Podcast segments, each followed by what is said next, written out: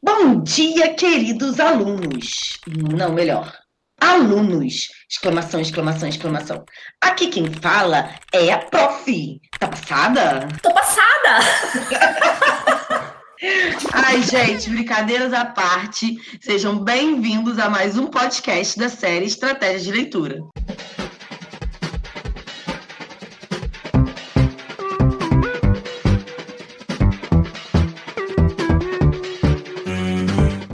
Meu nome é Gabriela, eu sou professora da escola Ceci Cardoso. E eu sou Amanda, professora da escola Freitas Azevedo. Hoje nós iremos contemplar aquelas pessoas criativas que gostam de usar várias canetas coloridas, marca-texto, post-it. Pois então, iremos falar sobre representação visual do texto.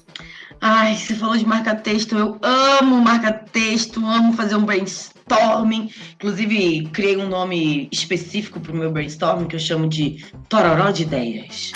Isso me ajuda muito a focar nas partes importantes de um texto, memorizar os pontos fundamentais para o meu estudo e organizar as ideias presentes no texto. Assim, é fundamental para mim. Ah, eu gosto muito dessa técnica também. E eu gosto de fazer sozinha. Às vezes, quando eu estou lendo um texto, eu gosto de fazer um mapa conceitual que esquematiza os conceitos que foram apresentados no texto. E aí eu vou colocando marca-texto em tudo. Marco os trechos importantes, as palavras-chave também. Mas para que, que isso é importante? Assim, o que, que ajuda a gente a fazer? Por que, que essas técnicas elas ajudam a gente a fixar melhor o conteúdo do texto? Simples. É porque esse tipo de técnica ajuda a criar imagens mentais sobre aquilo que a gente está lendo. Facilita muito quando nós precisamos revisar algum conteúdo, já que nós conseguimos visualizar de forma rápida os pontos importantes e fundamentais do que nós estudamos. Para pessoas que possuem memória fotográfica, isso é perfeito. As cores, os esquemas, setinhas, tudo isso faz o conteúdo grudar na nossa cabeça igual chiclete. Até porque, para criar esse tipo de material, precisamos reler e resumir as coisas que a gente encontra no texto. Ou seja, a gente aciona várias áreas do cérebro para poder fazer esse trabalho. Então a gente repassa mais de uma vez aquilo que a gente leu. Isso aí. Mas, Gabi, você falou que gosta de tempestade de ideias, que chama ela de tororó, inclusive. Mas não explicou como faz. Explica pra gente. Explico sim. A tempestade de ideias, ou com o nome original, né, brainstorming, é uma técnica usada em dinâmicas de grupo. Sua principal característica é explorar as habilidades e potencialidades e as criatividades de uma pessoa, direcionando o serviço de acordo com o interesse. Vou colocar um exemplo da nossa sala de aula no Instagram para vocês entenderem como funciona.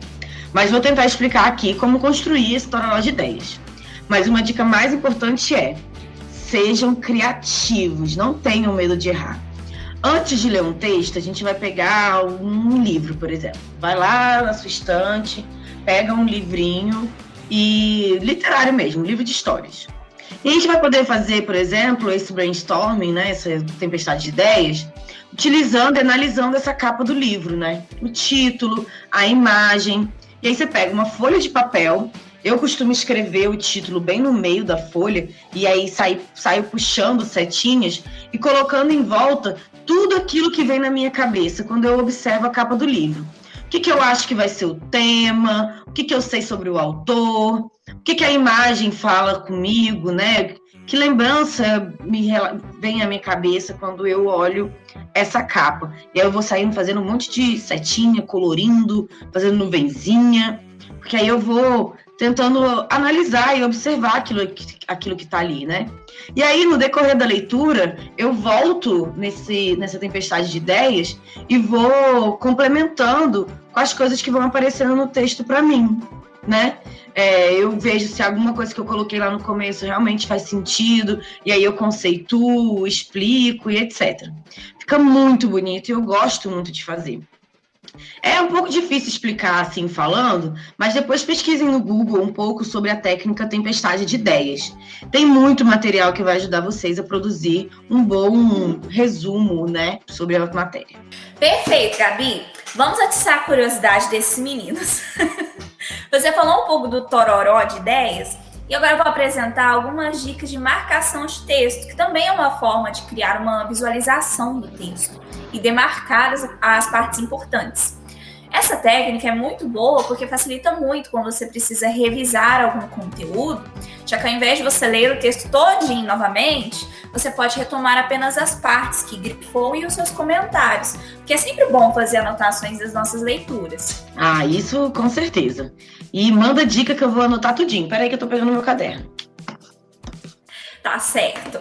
Então vamos lá. Primeira dica. Não marque parágrafos inteiros. Marque apenas as palavras-chave e os conceitos que estão presentes nesse parágrafo. Quando a gente grifa ou destaca algo, a intenção é a gente assimilar a ideia principal.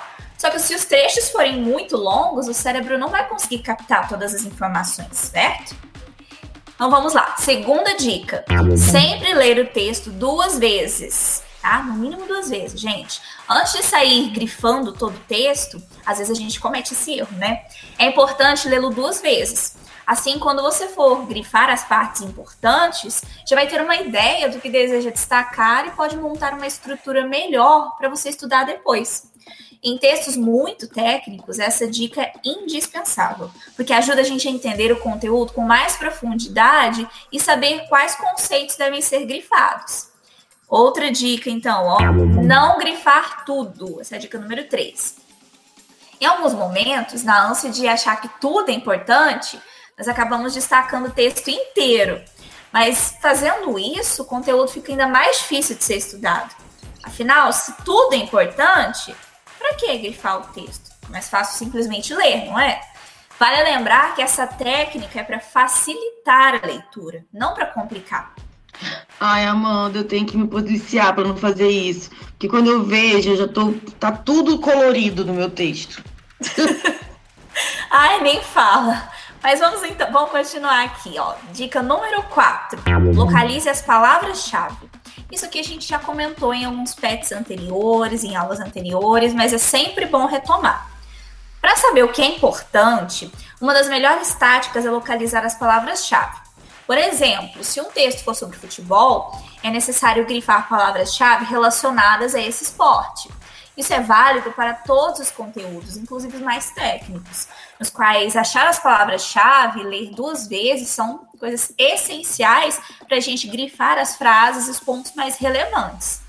E por último, vamos grifar aquilo que a gente não conhece, ao ler um texto, a gente pode não conhecer um conceito ou não entender muito bem uma explicação. Isso é normal. Quando isso acontecer, é importante marcarmos esses pontos. Assim, saberemos que esses trechos vão merecer um pouco mais de atenção em uma segunda leitura. E são essas as dicas de hoje.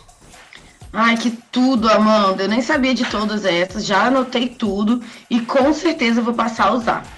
Mas o melhor mesmo, vou te confessar, é poder usar uma cor diferente para cada tipo de coisa que a gente está destacando. A gente pode usar uma cor para destacar as palavras-chave, outra para destacar os conceitos, outra para os exemplos. Aí no final fica tudo colorido. Se a gente Ai, não amo. tiver. e se a gente não tiver uma, um marca-texto de cada cor, a gente pode fazer com lápis de cor, que é bom até que não marca a, o verso da, da, do papel, né? Verdade.